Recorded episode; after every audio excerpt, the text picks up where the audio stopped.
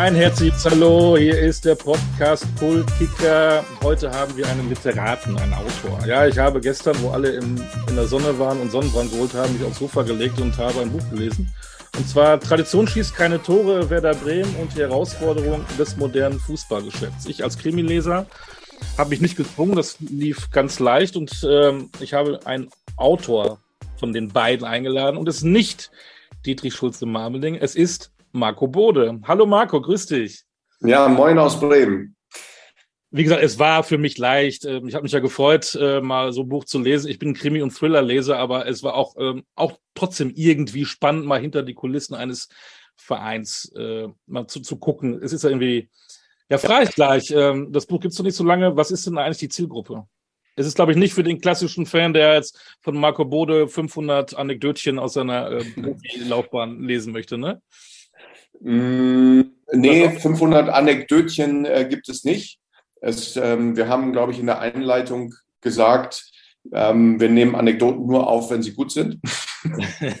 und äh, ansonsten, ja, es ist wahrscheinlich ein relativ klassisches Sachbuch erstmal über den Fußball am Beispiel Werder, das muss man sagen, weil Werder ist ja irgendwie mein Verein. Ich hätte beinahe gesagt, ich kenne gar keinen anderen. ähm, ich bin als 18-Jähriger aus meiner Heimatstadt Ostroda am Harz nach Bremen gewechselt nach dem Abi, ähm, habe nur für Werder gespielt, dann zehn Jahre was anderes gemacht und bin dann in den Aufstieg, äh, in den Aufsichtsrat äh, eingestiegen und da ja die letzten sieben Jahre Vorsitzender gewesen. Ähm, ja, und im vergangenen Herbst dann nicht mehr angetreten, der Anlass des Buches war eigentlich, hat mit dem Abstieg oder auch mit dem Aufstieg gar nichts zu tun, ähm, sondern der ist eigentlich, äh, der Gedanke ist vorher entstanden, mal einen reflektierten, hoffentlich reflektierten, unaufgeregten Blick auf die Branche zu werfen, ein paar Dinge zu erklären, aber eben ohne, ohne irgendwie, ja, jemandem für irgendwas die Schuld zu geben oder mich zu rechtfertigen für irgendetwas, sondern einfach dem Fußball Interessierten ein paar Einblicke zu geben. Äh, aber auch vielleicht Menschen, die in anderen Bereichen äh, in Unternehmen Entscheidungen treffen ähm, und so weiter. Ich glaube, ähm, hoffentlich ist das Buch so spannend und interessant, dass es eben nicht nur für Fußballfans ist. Du hast ja auch eine, eine Medienhistorie, du bist ja medial schon auch ein Profi, aber ein Buchschreiben ist doch nochmal was anderes. Ähm, fiel dir das eigentlich leicht? Gab es den Impuls von dir, dass du sagst, ich will mal äh, jetzt ein Buch schreiben oder war es der berühmte Dietrich Schulze-Marmeling, der, glaube ich, 356 Bücher. Dietrich ist so ein Vielschreiber. Ja. Ähm, aber auch gut, natürlich. Also nicht, dass wir uns falsch verstehen. Die Idee war aber tatsächlich eher meine. Ähm, Im Frühjahr 2021 ähm, ich hatte Dietrich, ich kenne ihn schon sehr lange, aber wir hatten uns auch ein bisschen aus den Augen verloren und dann in den Jahren davor, aber hier und da mal wieder Kontakt. Und mir, mir ist einfach immer wieder aufgefallen, dass er zum Fußball und zur Bundesliga sehr kluge Sachen geschrieben hat. In seinen Blogs, ähm, in seinen Veröffentlichungen, ähm, auch zu Werder. Und ähm, da bin ich dann irgendwann auf ihn zu und habe gesagt, Dietrich, wollen wir nicht vielleicht gemeinsam mal so ein Projekt machen und ähm, mal schauen und diese Empörungsunkultur, diese Aufgeregtheit mal thematisieren, ganz sachlich ein paar Dinge erklären. Ähm, und dann kam der Abstieg dazwischen und dann war ich ehrlich gesagt eine Weile unsicher, ob das noch so eine gute Idee ist, weil ich Angst davor hatte, dass alle sagen, hey, der rechtfertigt so. sich jetzt. Hm. Das war überhaupt nicht meine Intention. Aber Dietrich hat dann gesagt, wir müssen das jetzt erst recht machen und äh, dann haben wir das auch getan. So im Herbst, Winter war der Hauptschreibprozess. Ähm, und ich muss rückblickend sagen, also ich bin total erleichtert, dass es jetzt geschafft ist und das Baby raus ist ähm, und auch gut ankommt eigentlich bis hierher. Ähm, aber ich muss auch sagen, dass ich viel gelernt habe wieder und, und mir das äh, viel gebracht hat, auch diesen wirklich selbst zu schreiben, so viel zu schreiben. Also es ist nicht so, dass Dietrich jetzt mein Ghostwriter, äh, dass wir beide ausgewogen, glaube ich, Anteil an dem Buch haben. Und äh, das hat schon rückblickend auch Spaß gemacht. Das frage ich erstmal so, hast du früher schon Aufsätze geliebt? Hast du öfter mal was geschrieben? Hast du Tagebücher geschrieben? Wie warst du in Deutsch? Wie war das für dich zu schreiben, da alleine an deinem Schreibtisch zu, zu sitzen und äh, dich mit deinen Gedanken zu befassen? Also, um ehrlich zu sein, als Kind, äh, so wie die allermeisten fußballbegeisterten Kinds bin, äh, Kinder, bin ich lieber rausgegangen, habe gespielt, als irgendwie Aufsätze zu schreiben. Ähm, ich, ich war nicht schlecht in der Schule, aber mein Lieblingsfach waren eher immer Mathematik und Sport und nicht so sehr Deutsch. Ich habe aber in den letzten 20 Jahren schon regelmäßig geschrieben. Äh, ich schreibe für den Kicker hier und da mal eine Kolumne, ich schreibe andere Kolumnen und habe immer darauf geachtet, dass ich das auch selbst tue. Ähm, auch mit Dietrich zusammen habe ich in den 90ern schon mal etwas für ein Buch von ihm gemacht. Ähm, also ich bin kein Schreibanfänger, aber trotzdem muss man sagen, ein Buch und wenn es auch nur in Anführungsstrichen 270 Seiten sind, das ist schon nochmal ein anderer, ähm, eine andere Herausforderung. Ähm, aber es gibt gute und schlechte Tage wie in meinem Leben. Ähm, die eine oder andere Schreibblockade habe ich auch überwunden. Es gab aber auch ab und zu sowas, äh, was wir im Fußball dann Flow nennen, wo man mal wirklich so ein halbes Kapitel an, an einem Tag auch wegschreibt. Jetzt werde ich mal provokant wir sind gerade in einer Renaissance von Traditionsvereinen. Ne, wenn wir jetzt äh, gucken, was jetzt so passiert ist, wir haben äh, als Beispiel Eintracht Frankfurt, wir haben das Beispiel auch VfB Stuttgart, nicht zuletzt durch, die, durch diese Wucht dieser Fans äh, in, in der Liga geblieben. Wir haben ähm, Werder Bremen und Schalke 04 als Aufsteiger. Wir haben ähm, 1. FC Kaiserslautern als Aufsteiger. Wir haben in, in die zweite Liga, wir haben Rot-Weiß Essen, Aufsteiger in der dritten Liga und du sagst traditionsfies keine Tore, ohne das Buch mal zu lesen. Das passt ja gar nicht. Falscher Titel gewählt, Thema verfehlt, Note 6. du hast es ja gelesen. Ja. Ähm, ich glaube nicht. Nee, ganz weil erstens ähm, soll der Titel nicht aussagen, dass Tradition ähm, für Fußballclubs immer ein Problem darstellt. Ähm, aber die Erkenntnis, und, und es geht auch nicht jetzt um diesen Sommer, sondern es geht darum, dass man, äh, glaube ich, feststellen kann, dass es Fluch und Segen zugleich ist. Also äh, so viel Tradition zu haben, gerade auch die Clubs, die große Erfolge in der Vergangenheit hatten, wie Werder, wie Schalke, wie der HSV, ähm, leiden manchmal auch darunter, weil die Erwartungshaltung sehr, sehr groß ist ähm, und ja, die Fallhöhe, würde man im Medienbereich sagen, natürlich dadurch auch entsteht.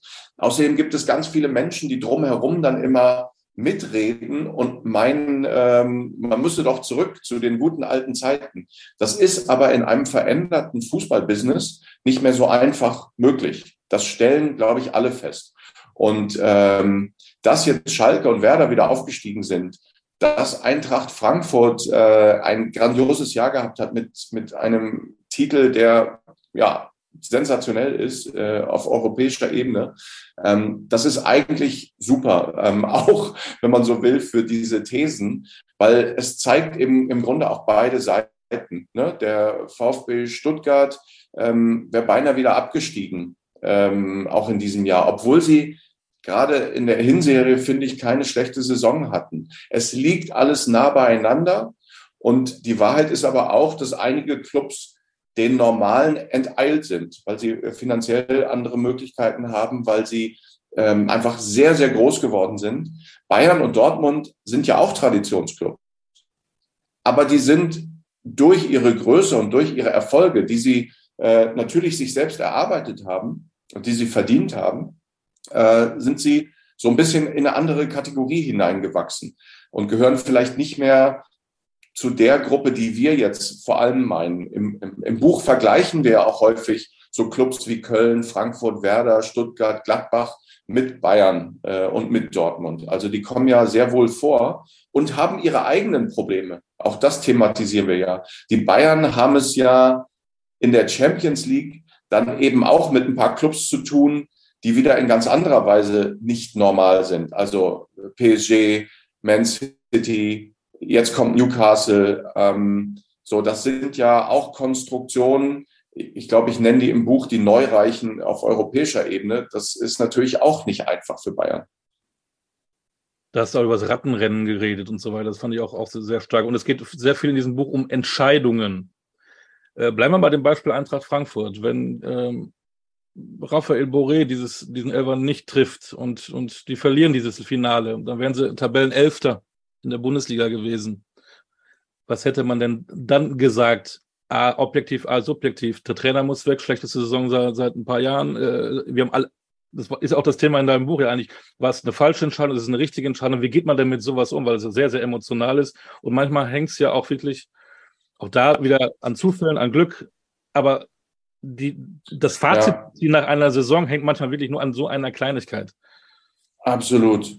Ähm, wobei ich glaube, wenn das Finale verloren gegangen wäre, der Frankfurter, dann wäre das äh, auch in der Wahrnehmung der Öffentlichkeit natürlich immer noch eine sehr gute Saison gewesen. Aber klar, in der, in der Liga ist man in diesem Jahr Elfter geworden. Im vergangenen Jahr hat man aber die Europa League erst erreicht. Und, und das ist ja die Voraussetzung, um, um, um den Wettbewerb zu gewinnen. Äh, aber du hast schon recht, es liegt nah beieinander. Und bei einer Niederlage im Finale ähm, wäre es tatsächlich ähm, zumindest in Teilen auch anders aufgenommen worden. Ich habe gerade ein Interview noch mit Oliver Kahn gelesen äh, und da ging es ausführlich um äh, die Niederlage 1999 gegen Manchester United im, im Finale der Champions League. Und ähm, tatsächlich finde ich, hat er was sehr Interessantes gesagt. Das war natürlich eine der schlimmsten Niederlagen in seiner Karriere.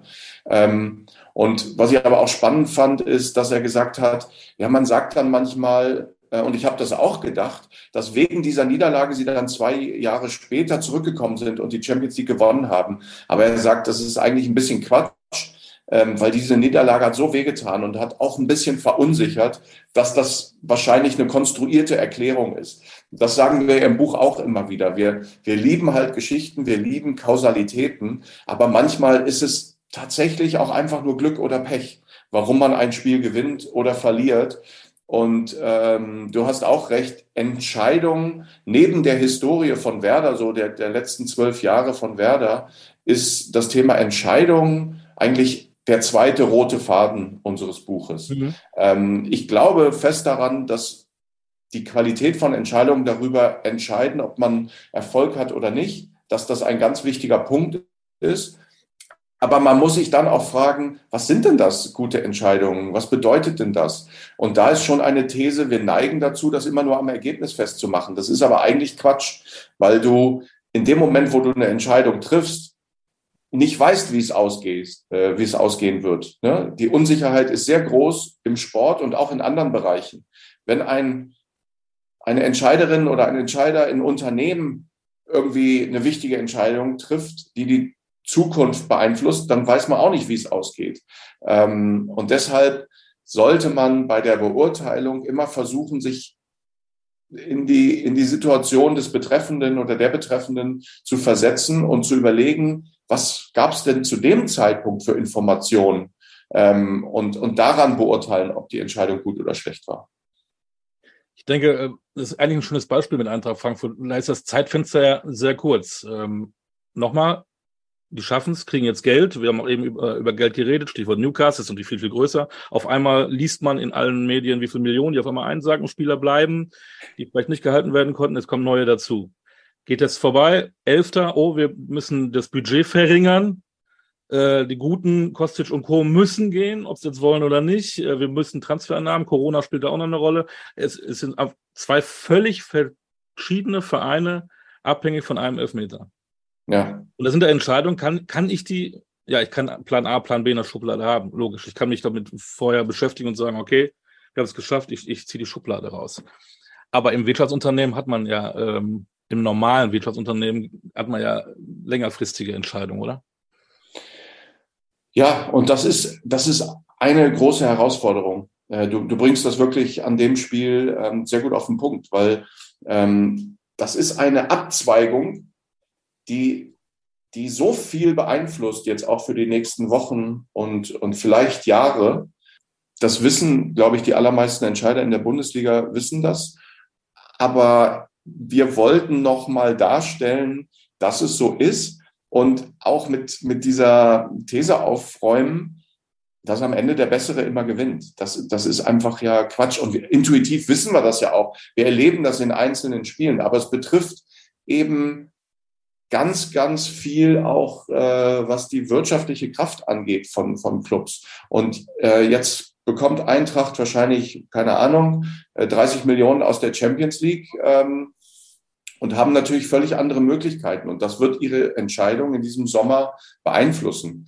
Axel Hellmann zitieren wir ja auch gelegentlich im, im Buch. Ja. Ähm, und der hat ja schon angekündigt, dass ihre Grundstrategie sich nicht ändern soll. Und das ist, glaube ich, auch der richtige Ansatz. Man darf jetzt nicht mit dem Geld denken, oh, wir machen einen riesengroßen nächsten Schritt, sondern ich glaube, man muss versuchen, Nachhaltigkeit reinzubringen.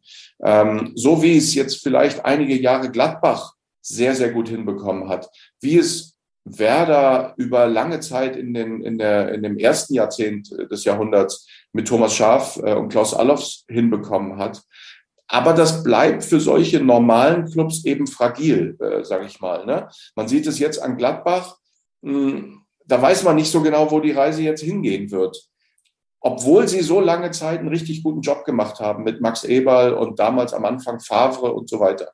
Ähm, ja, und jetzt könnte es, wenn es schlecht läuft, auch mal wieder in die andere Richtung gehen. Es ist einfach ein sehr enger Wettbewerb in der Bundesliga und die Dinge liegen nah beieinander. Und finanziell nochmal vielleicht, die Gladbacher haben jetzt irgendwie auch Rekordjahre gehabt, aber umsatzmäßig sind sie trotzdem wahrscheinlich ein Viertel so groß wie, wie Bayern und, und halb so groß wie Dortmund oder wenn überhaupt. Und, und das, äh, das kriegt man als normaler Club schlecht weg, sozusagen diese Differenz.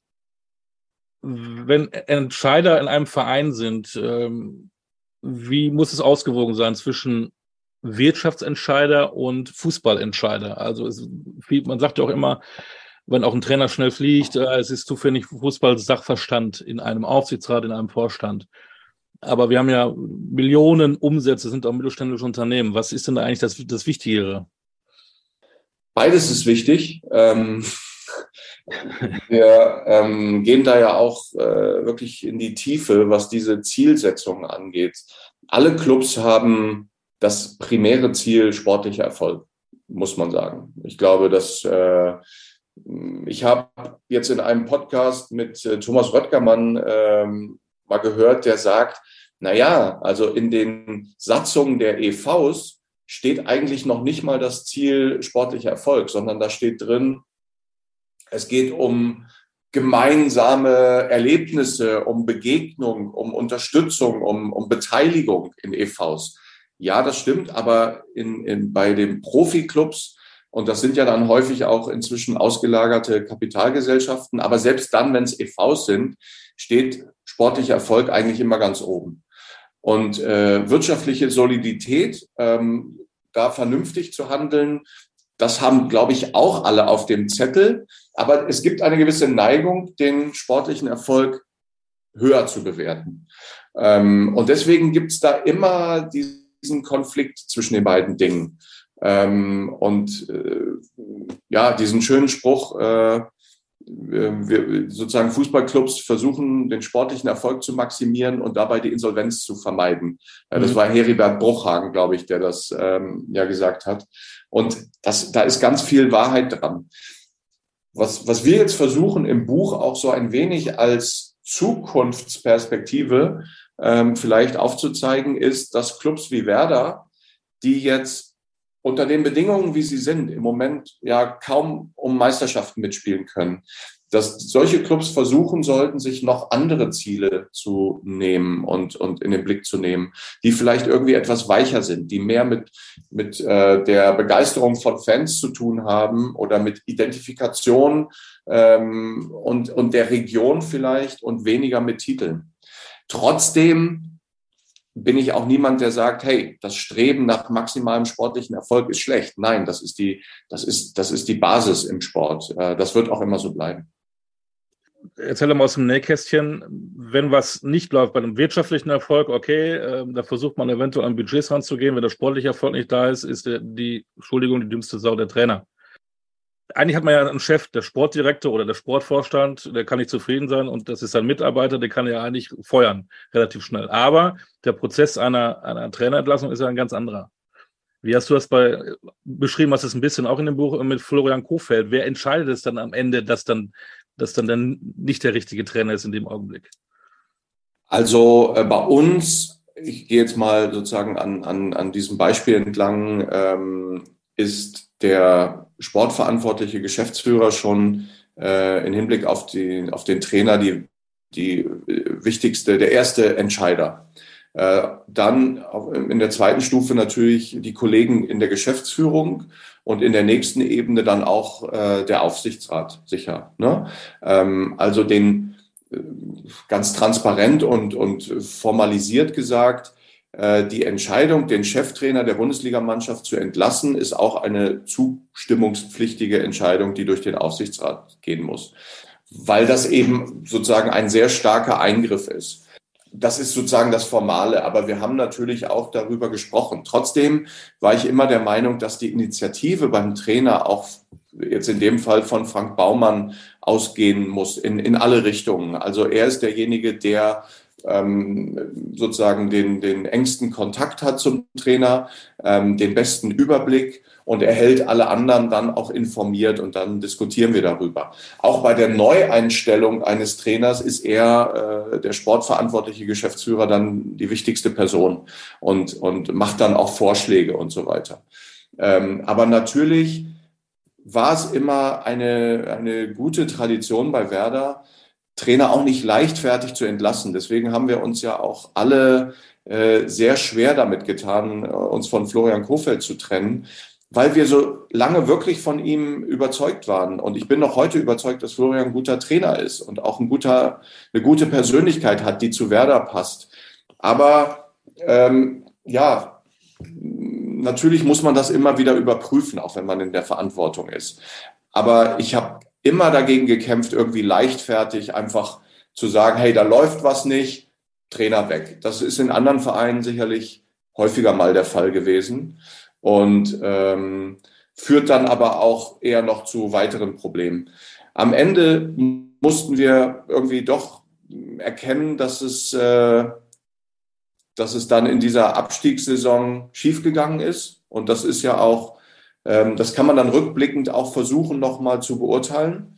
Ähm, wenn ich das heute sehe, bin ich immer noch unsicher, ähm, ob möglicherweise das jetzt so richtig war, aber wir haben versucht, einfach zu jedem Zeitpunkt sorgfältig und rational das Richtige zu tun ähm, und uns nicht treiben zu lassen von Öffentlichkeit oder von, von irgendwelchen Kritikern, die im Umfeld sind, sondern wir haben wirklich lange diskutiert, intensiv gesprochen, auch mit Florian und ähm, haben lange an ihm festgehalten und ganz zum Schluss waren wir dann doch der Meinung, wir versuchen es nochmal mit zugegeben einer relativ verrückten Aktion, nämlich dann ähm, für das letzte Bundesligaspiel Thomas Schaaf die Verantwortung zu geben.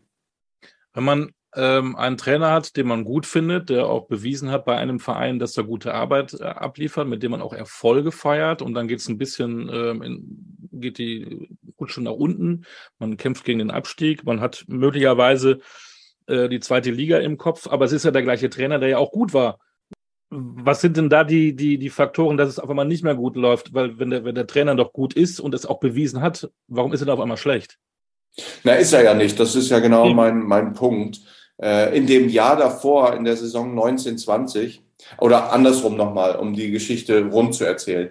Ähm, Florian Kofeld kam als Cheftrainer und hat aus meiner Sicht großen Anteil daran, dass wir bis 2019, bis zum Sommer, eine wirklich sehr positive Entwicklung in vielerlei Hinsicht hin, hinbekommen haben.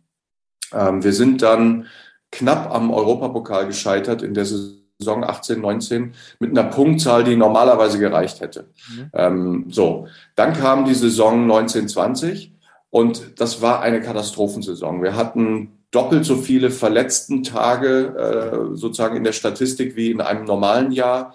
Ähm, der Kader konnte fast nie so performen, wie wir uns das vorgestellt haben. Und auf Deutsch gesagt, wir hätten eigentlich in dem Jahr schon absteigen müssen, weil da lief ganz viel daneben. Ähm, und wir sind mit ganz viel Glück und Relegation drin geblieben dann und der Unterstützung von Union Berlin am letzten Spieltag.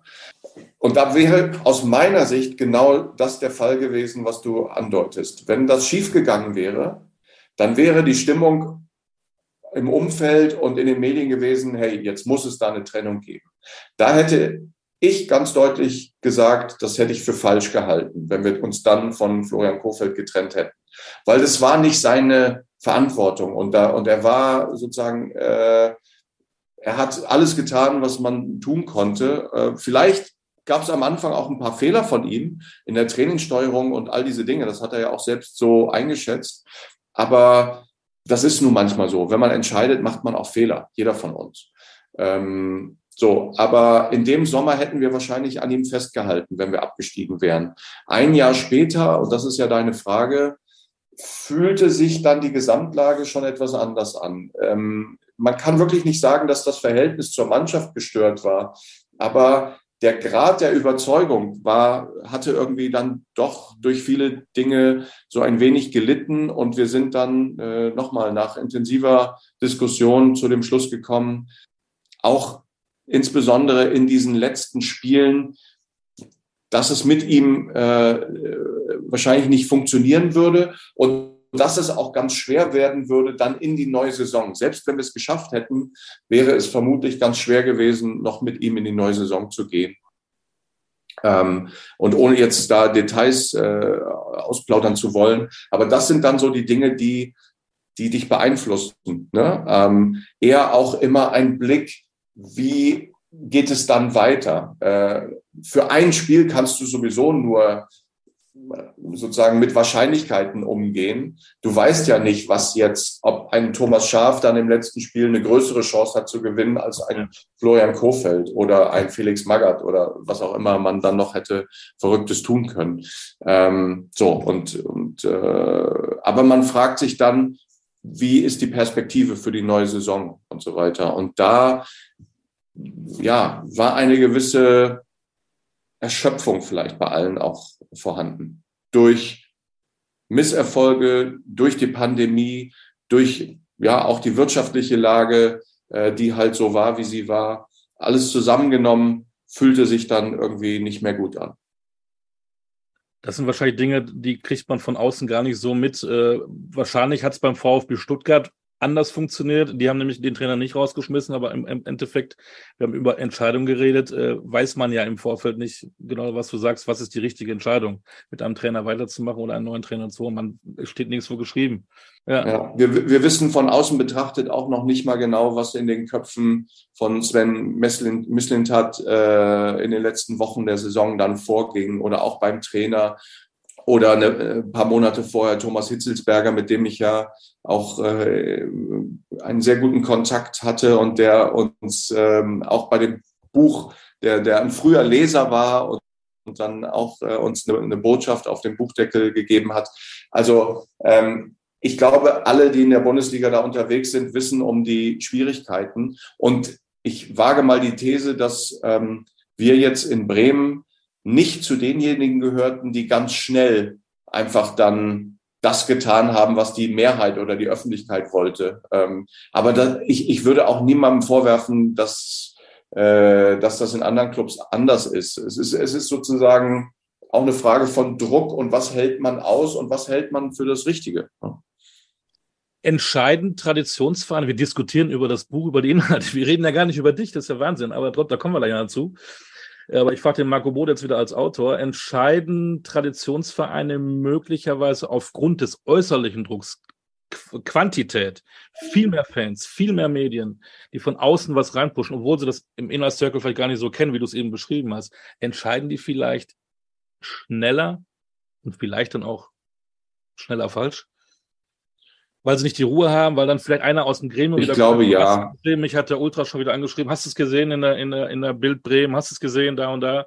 Wir müssen was tun, weil von außen. Die, Auf, die Aufgeregtheiten sind auf jeden Fall größer und das führt ähm, nicht in jedem Fall, aber gelegentlich, glaube ich, auch schneller zu falschen und ähm, emotionaleren Entscheidungen, weniger sorgfältigen Entscheidungen. Das würde ich schon sagen dass die Gefahr besteht. Nehmen wir mal ein positives Gegenbeispiel, äh, das wir ja auch ganz häufig erwähnen, den SC Freiburg. Ähm, das ist ein Club, der einerseits vielleicht nicht dieses aufgeregte Umfeld hat mhm. ähm, und dadurch es etwas leichter hat. Aber das soll man auch nicht gering schätzen. Sie machen auch seit vielen, vielen Jahren, haben sie auch die absolut perfekte Philosophie für sich gefunden, haben auch Abstiege mit Volker Finke und auch Christian Streich ausgehalten und keinen Blödsinn gemacht, sondern einfach an ihrer Strategie festgehalten.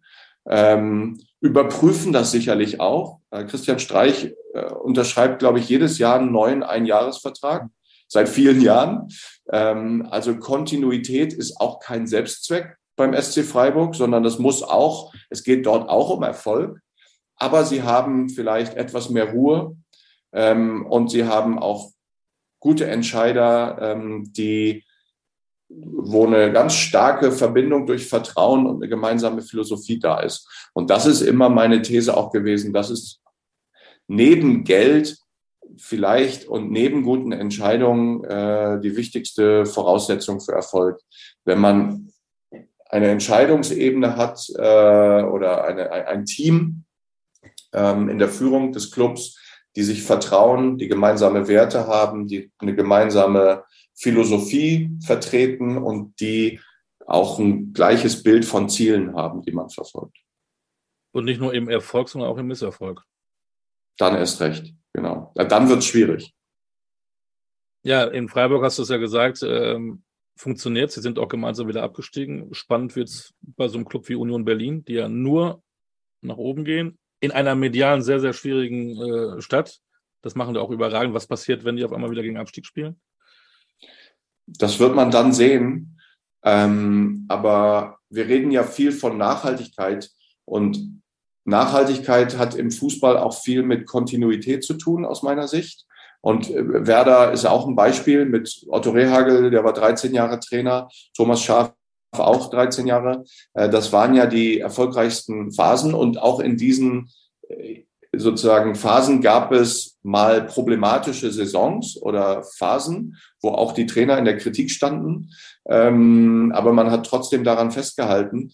Und wenn man, ich habe das gerade in der Kolumne irgendwo geschrieben, ähm, wenn man Nachhaltigkeit übersetzt ins Englische, dann heißt das ja Sustainability. Und to sustain heißt wörtlich übersetzt eigentlich aushalten. So, der, der Gedanke dahinter ist ja, die Natur hält das, was der Mensch macht, aus und kann sich regenerieren. Und wenn man das auf Fußballclubs überträgt, dann ist es eben auch Misserfolge mal aushalten können. Mhm. Ähm, so, vielleicht ist es ein bisschen weit hergeholt, aber die Analogie finde ich eigentlich ganz schön. Wenn man das aushält, dann ist es am Ende, gibt es eine größere Wahrscheinlichkeit auf Nachhaltigkeit. Dann müssen die Fans mitspielen und sind nicht äh, über die durch Stadion jagen wie letzte, letzte Saison in Schalke, ne? Wenn dann die, die Fans auch dafür das Verständnis haben, dann äh ja, das ist ja in diesen Clubs leider auch ähm, ein Phänomen. Die Emotionalität ist sehr hoch ähm, in beide Richtungen wir haben ja jetzt auch gesehen, wie auf Schalke gefeiert wurde, ähm, als der Wiederaufstieg gelungen war. Auf der anderen Seite, jetzt ist ein neuer Trainer, da gab es dann schon wieder ein bisschen auch die, die andere Richtung. Ähm, ich glaube, es ist ganz wichtig, wenn man Verantwortung übernimmt, dort das zu wissen, ähm, das aushalten zu können, trotzdem vielleicht selbst so sachlich und rational ranzugehen wie nur möglich. Ähm, weil man auch immer daran denken muss, das, glaube ich, äh, vergisst man dann auch manchmal, dass die große Mehrheit meistens trotzdem nicht so aufgeregt ist wie diese kleine Minderheit, die man dann immer wahrnimmt und die die Medien natürlich auch äh, ja sozusagen äh, noch noch verstärken und und äh, die dann immer ihre Plattform auch bekommen. Ne? Und dahinter stecken immer Menschen. Wie war das für dich, als bei Werder gar nicht gut lief und, und von Baumann raus und Filbri raus und Bode raus und alle weg? Und das war ja bestimmt keine schöne Zeit. Wie bist du damit umgegangen? Das ist belastend, das muss man ganz ehrlich sagen. Das war äh, in der Kombination mit leeren Stadien, Pandemie und, und das noch. Äh, weil da fragt man sich ja auch, wofür tust du das? Ne? Wir spielen ja im Grunde alle Fußball, um Menschen zu be rühren und zu begeistern und, und irgendwie Erlebnisse zu schaffen. Und das war ja dann irgendwie auch nicht mehr möglich. Und die Zeit war schon hart. Und das war für mich im Grunde auch, glaube ich, ein, ein Grund, gar nicht der Abstieg selbst, sondern eigentlich schon die Zeit vorher zu überlegen, ob ich in dieser Rolle das noch so weitermachen will. Und äh, das hat sich dann irgendwie auch nicht mehr so ganz richtig angefühlt. Weil ja, im, im Buch nenne ich das ja irgendwie auch mal äh, der Reason Why. Ne? Warum, warum existieren Fußballclubs? Ist auch eine gute und wichtige Frage, sollte sich jeder mal stellen. Und ich glaube, für mich geht es da um, ja, so das, Men das Leben von Menschen zu bereichern und äh, Erlebnisse äh, zu erzeugen, Emotionen zu schaffen und, und irgendwie auch Zusammenhalt zu organisieren in einer Region. Ne? Das sind einfach wichtige, weiche Faktoren. Wenn dich das belastet hat, welche Funktion bei einem Verein käme denn dann noch für dich in Frage? Oder kannst du mit dieser Belastung dann auch möglicherweise auch in Zukunft leben? Weil egal, ob als Präsident, als, als Manager, als Trainer, äh, kann das immer wieder passieren. Wenn ein Misserfolg da ist, wirst du möglicherweise oder auch ganz sicher von außen von irgendwelchen Menschen beleidigt und angegriffen. Ja, also ich habe das ja auch ausgehalten. Es ist jetzt nicht so, ähm, und das war vielleicht auch, wenn du dann operativ tätig bist, für Frank Baumann noch heftiger ähm, als für mich. Ähm, auf der anderen Seite kann man dann sagen, wenn du operativ tätig bist, da kriegst du zumindest äh, viel Schmerzensgeld im Fußball. Ne? Das, das ist ja auch ein Punkt. So, aber unabhängig davon, brauchst du dann manchmal vielleicht auch nur eine Zeit, um den, um, um den Akku wieder aufzuladen und auch mal zu reflektieren. Es ist nicht so, dass ich jetzt daran äh, zusammengebrochen bin und, und auch äh, irgendeiner von uns. Aber man sollte auch nicht denken, ja, all diese Beschimpfungen und, und dieser Hass, der dir da manchmal im Netz begegnet, ähm, der belastet gar nicht. Das wäre halt auch gelogen. Mhm. Ähm, aber mir hat immer geholfen, schon als Spieler, dass ich, glaube ich, eine gewisse gesunde Distanz auch zu dem Business trotzdem hatte und mein, mein Selbstwertgefühl jetzt nie nur am Fußball hing und ich andere Themen habe und andere berufliche äh, Dinge, die ich verfolge. Von daher äh, ist alles gut und ich kann mir auch nach wie vor vorstellen, ähm, im Fußball wieder eine Rolle zu übernehmen. Tatsächlich, ja, manchmal denke ich dann vielleicht jetzt, wenn ich, wenn ich das tue, eher nochmal was, was Operatives. Aber ähm, es, es muss auch hundertprozentig passen. Und äh, ich, ich habe genug zu tun und habe auch Spaß an den Dingen, die ich, die ich mache. Zum Beispiel jetzt auch dieses Buch zu schreiben, war eine große, große neue Erfahrung. Ähm, und sowas finde ich auch immer toll, äh, wenn ich meine Freiheit irgendwie haben kann und trotzdem äh, ja mir selbst Herausforderungen schaffe. Hast du eigentlich einen Trainerschein? Wäre das was? Könntest du dir vorstellen, an der Seitenlinie rauf und runter zu rennen? Ähm, das habe ich als Spieler gemacht an der Seitenlinie, nur auf der anderen Seite der Seitenlinie. Einen Trainerschein habe ich nicht. Ähm, das ist etwas, was ich so ein ganz klein wenig bereue, ja. das nicht am, sozusagen gleich nach Ende der Karriere äh, gemacht zu haben, einfach um auch ein bisschen noch diese Sicht des Trainers noch stärker äh, zu haben. Ich glaube, dass ich ganz gut mich in, in äh, Trainer hineinversetzen kann, aber wenn man es selbst gemacht oder erlebt hat, ist es dann doch noch mal was anderes. Insofern, nee, Trainer werde ich wahrscheinlich nicht mehr werden. Ähm, aber auf der anderen Seite, hey, warum nicht? Man kann auch jetzt noch einen Trainerschein machen. Aber ich habe es im Moment nicht vor. Jetzt fliegen wir mal ganz schnell durch deine Vita, wo wir bei Trainer sind. Erinnerst du dich an deinen ersten Trainer beim VfR Osterode? Klar, äh, sehr gut sogar. Den hatte ich sechs Jahre lang äh, bis zur U15. Und äh, der war sehr prägend, weil er erstens sehr gut war.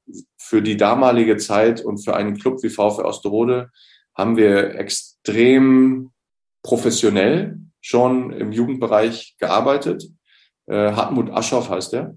Und der war auf der anderen Seite aber auch sehr streng äh, und hat ein paar Dinge gemacht, die man vielleicht auch heute nicht mehr machen würde. Also ich, ich war ja immer sehr schnell und ähm, habe dann für ein paar Übungen auch noch von ihm zusätzlich so ein, bisschen Blei, eine kleine Bleiweste gekriegt, um, um äh, ein bisschen einen zusätzlichen Trainingseffekt zu haben.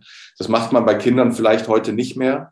Aber ähm, ja, ich habe ganz viel von, von ihm mitgenommen und auch diese Disziplin, so diese, dieses Intrinsische, das war schon, äh, das, das war sicherlich auch für meine spätere Karriere sehr wichtig. Du hast eben gesagt, auch in deiner Fußballkarriere hattest du auch immer äh, einen Blick für was anderes. Wie war das denn als Jugendlicher? Wann hast du denn für dich so festgestellt, ach, Fußballprofi ist ja doch vielleicht was ganz Cooles. Äh, das habe ich sehr spät erst festgestellt. Also ich habe Fußball immer sehr, sehr ernst genommen und Sport generell. Ich habe ja auch noch Basketball, Leichtathletik äh, und sonst was gemacht. Das war mir immer sehr wichtig, da auch der Beste sein zu wollen, tatsächlich. So ähm, bin mit zwei Brüdern aufgewachsen. Auch da gab es immer so ein bisschen äh, Wettbewerb zwischen uns, äh, wobei die beiden auch Handball gespielt haben und das habe ich tatsächlich nicht getan. Eigentlich mein Vater war auch Handballer, ähm, komme ich aus einer Handballerfamilie und ich war das schwarze Schaf, weil ich als einziger nicht Handball gespielt habe. Ähm, naja, wie auch immer. Ähm, Fußballprofi, auf die Idee bin ich erst sehr spät gekommen. Eigentlich erst als ich in Bremen war. Mhm. Ähm, also es gab dann das Angebot, als ich äh, mein Abi gebaut hatte, nach Bremen zu wechseln, zu den Amateuren allerdings, zur zweiten Mannschaft. Und äh, das habe ich dann auch gemacht und gleichzeitig Zivildienst angefangen. Und dann, als ich da war, da habe ich eigentlich erst gemerkt, hey, wow, ähm, so groß ist der Unterschied vielleicht nicht. Äh, ich durfte dann nach ein paar guten Spielen bei den Amateuren, durfte ich auch bei den Profis gelegentlich mittrainieren. Und da habe ich dann festgestellt, ja, platt gesagt, die kochen auch nur mit Wasser. Ähm, und und äh, ja, ein Jahr später habe ich dann meine ersten Bundesliga-Einsätze schon gehabt mit 19. Kurz zurück. Abi, ähm, frage ich mal ganz gerne, Leistungskurse, was hast du gehabt? Mathe und Geschichte. Hey. Und dann noch Englisch und Sport. Wir durften damals ja leider noch keinen Sport-Leistungskurs machen. Ähm, aber Mathe, habe ich schon gesagt, war immer mein Lieblingsfach neben Sport. Und äh, ja, da musst du ja so alle Bereiche abdecken. Also Geschichte, ähm, hat mich eigentlich äh, erst interessiert, so ab der Französischen Revolution. Alles, was davor war, da bin ich, bin ich kein Experte. Abi-Note, verrätst du die uns? Ich hatte einen Schnitt von 2,4, glaube ich. Ja, besser als ich. das war nicht, nicht schwierig. Und zwar mit begrenztem Aufwand. ehrlich, ehrlich. So, und dann gab es den 5. August 1989. Erinnerst du dich? Das war dann wahrscheinlich mein erster Bundesliga-Einsatz. Hey. äh, genau. das, Datum, das Datum hätte ich jetzt nicht gewusst. Genau. Äh, war gegen Fortuna Düsseldorf, oder? Richtig. In der 83. Minute wurde der Herr Marco Bode eingewechselt für einen äh, gewissen Günther Hermann. Ja, Weltmeister. Weltmeister, genau. ähm, hast du noch Erinnerungen? Obwohl da noch nicht zu dem Zeitpunkt. Ne, da noch nicht. Ein Jahr später. Hast du dann noch Erinnerungen dran äh, an, an diese, diese frischen ersten Profitage, Profispiele? Äh, ja. Groß, äh, wie war das für dich oder warst du so ein cooler Junge wie jetzt auch? Ähm, ich glaube, cool war ich nicht, aber ich war deswegen, ich bin kein, kein Nerd, der sich an alles erinnert ne, und jede Szene noch vor Augen hat. Zum Beispiel an, an dieses Spiel gegen Düsseldorf ähm, kann ich mich nicht äh, so gut erinnern. Aber es gab dann ein paar Spiele und daran erinnert man sich natürlich eher, wenn man ein paar Tore schießt. Und, und in der Saison gab es schon so ein paar Einsätze, wo ich auch mal doppelt getroffen habe. Zum Beispiel einmal in Köln zwei Tore geschossen, allerdings haben wir 4-2 verloren. Ähm, und dann habe ich im Europapokal nochmal zwei Tore geschossen und habe dann auch einen lustigen Spitznamen gekriegt, wegen meines Laufstils, glaube ich, vor allem und ein bisschen auch wegen meiner langhaarigen Frisur hieß ich dann auf einmal, äh, ich glaube, die Bildzeitung hat das erfunden, wie es so ist, der Hullet von der Weser. Also Rüd äh, Hullet, ähm, und das war ja schon mal ein großes Kompliment, ne? weil das war ein großer Spieler zu der Zeit und auch jemand, den ich gemocht habe. Ähm, so, ich habe da an bestimmte Spieleerinnerungen, aber so, dass ich jetzt alles noch vor Augen habe, das wäre gelogen riesengroßer Erfolg beim, beim Verein war sicherlich, das gibt es ja leider nicht mehr für die jungen Zuhörerinnen und Zuhörer, Europapokal der Pokalsieger. Ich habe mir tatsächlich eben nochmal angeguckt, gegen wen ihr denn so alles gespielt habt. Du sagst, du bist kein Nerd.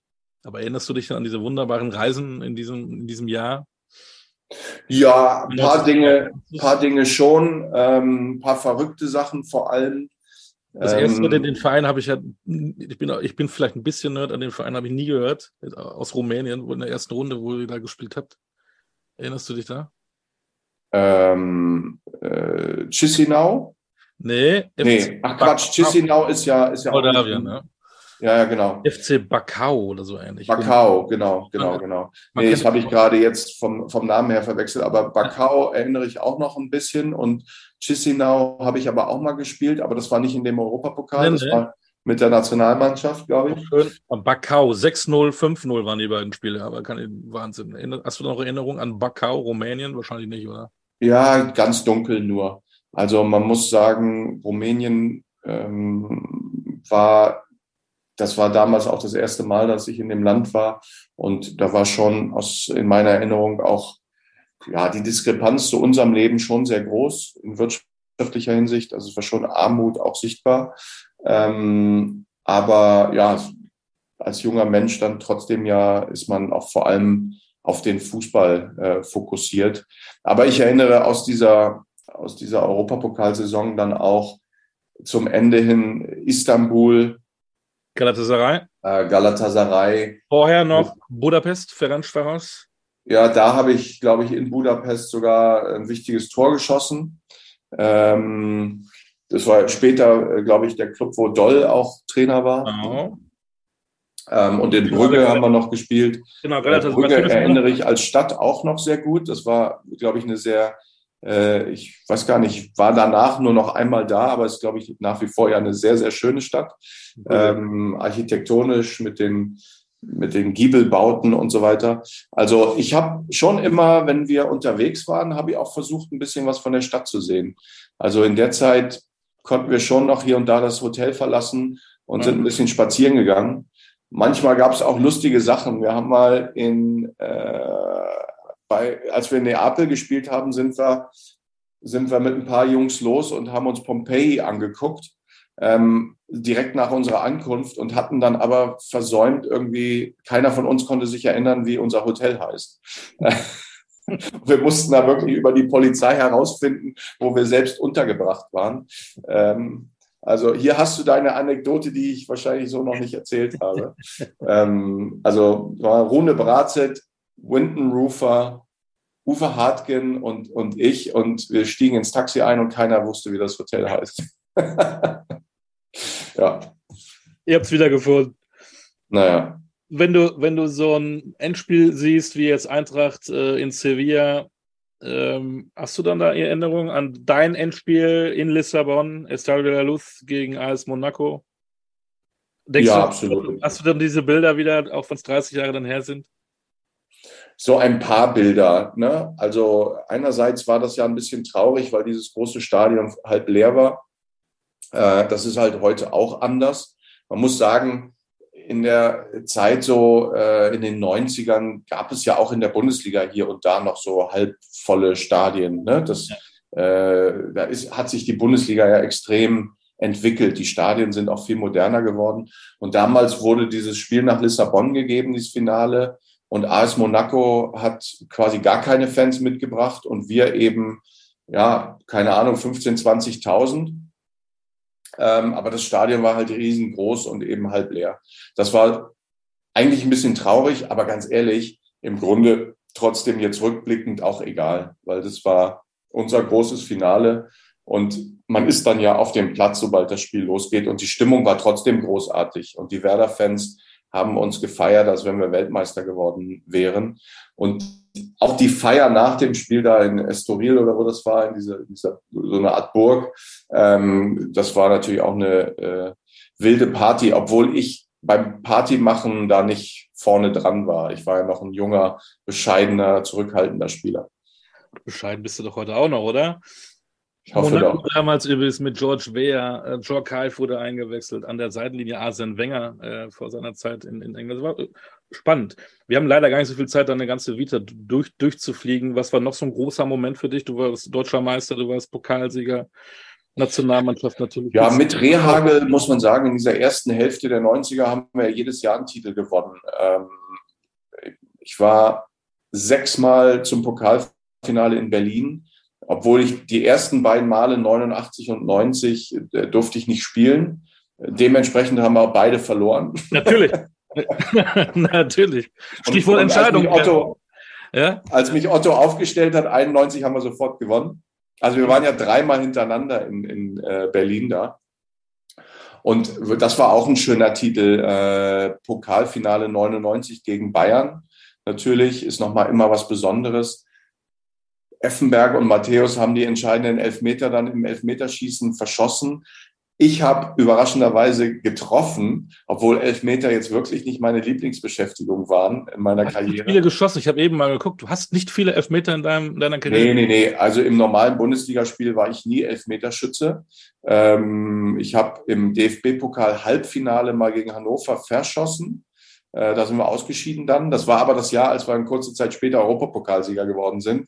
Insofern bleibt das trotzdem ein gutes Jahr. Übrigens sind wir da, glaube ich, auch in Anführungsstrichen nur Neunter geworden in der Liga.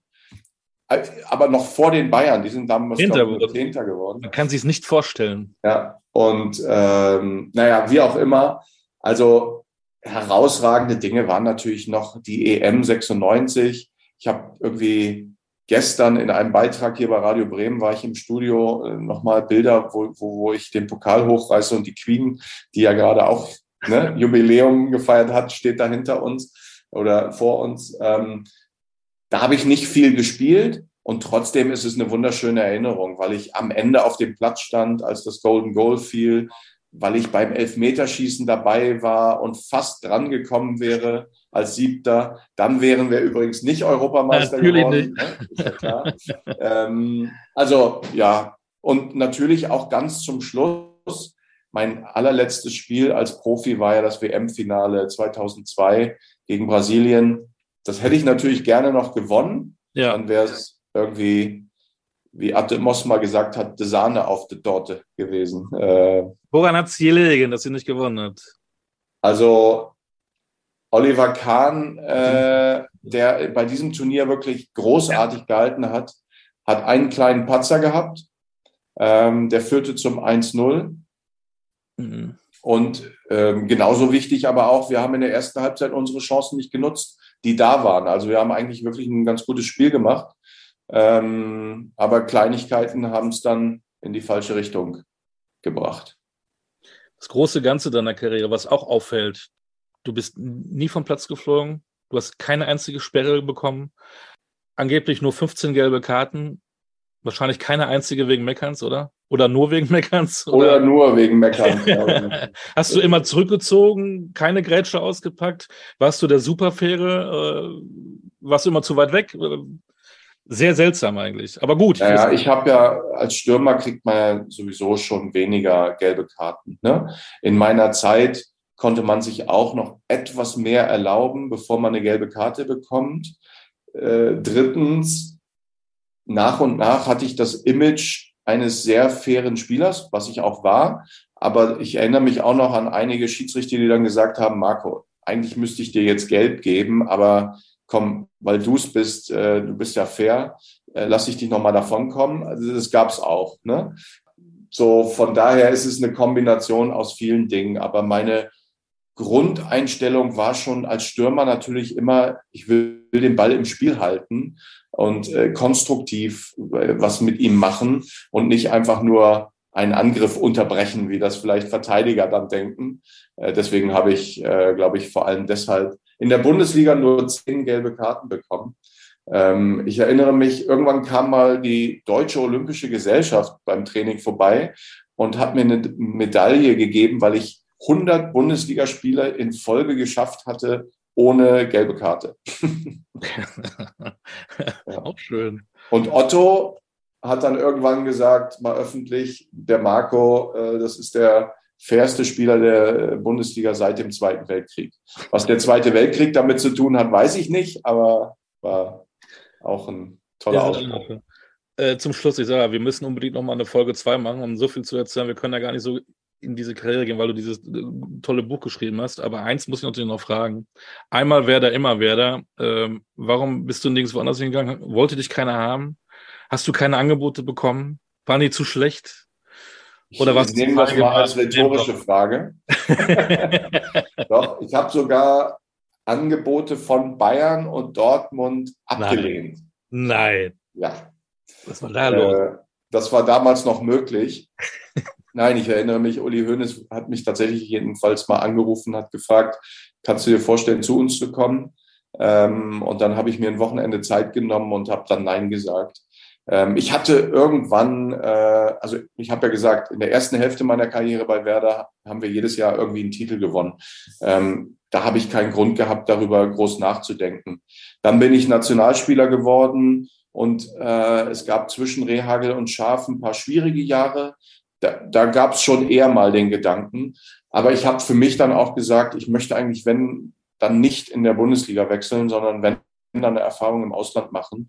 Und da wiederum war ich dann vielleicht zu der Zeit als, als Nationalspieler nicht groß genug, in Anführungsstrichen, dass äh, die absolut überzeugenden Angebote gekommen sind. Äh, ja, und deshalb habe ich es dann gelassen. Also einen Wechsel nach England hätte ich mir schon vorstellen können. Es gab da auch hier und da mal lose Kontakte, aber nie, nie so das Perfekte.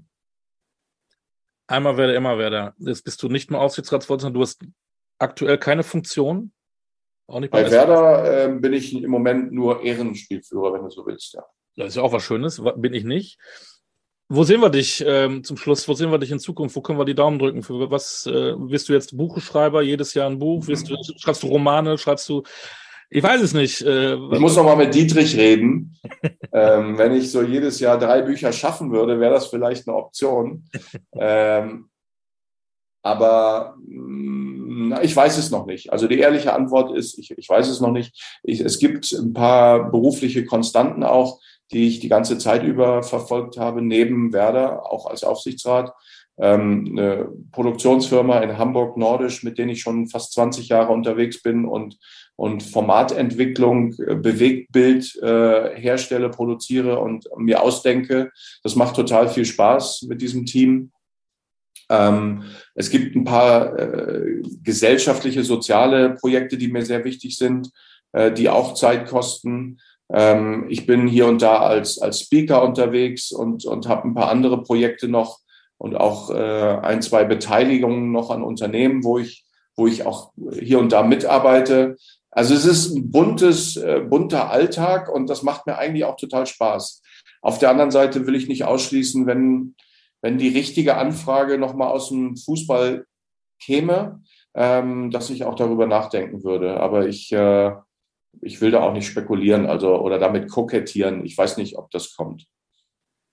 A, äh, du bist auch Podcaster, wir sind Kollegen. Äh, Podcast Denkzettel machst du noch, kurzer Hinweis. Denkfutter, Denkfutter ja. heißt meiner. Denkfutter, nicht Denk Denkzettel.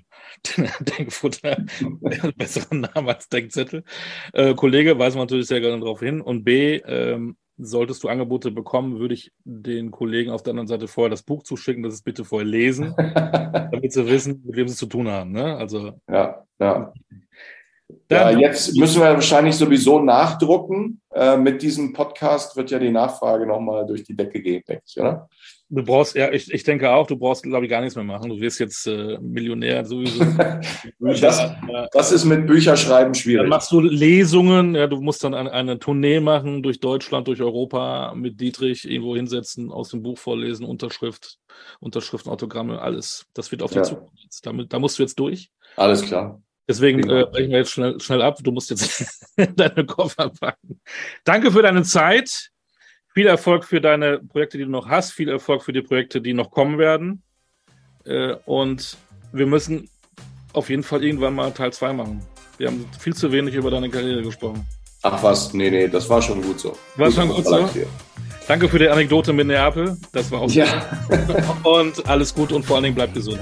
Okay, mach's gut. Tschüss. Tschüss, das war der Podcast Cool Kicker. Diesmal mit Marco Bode. Wir hören uns wieder in 14 Tagen. Gibt's die nächste Folge von Cool Kicker. Alles Gute, bis dahin. Ciao, ciao.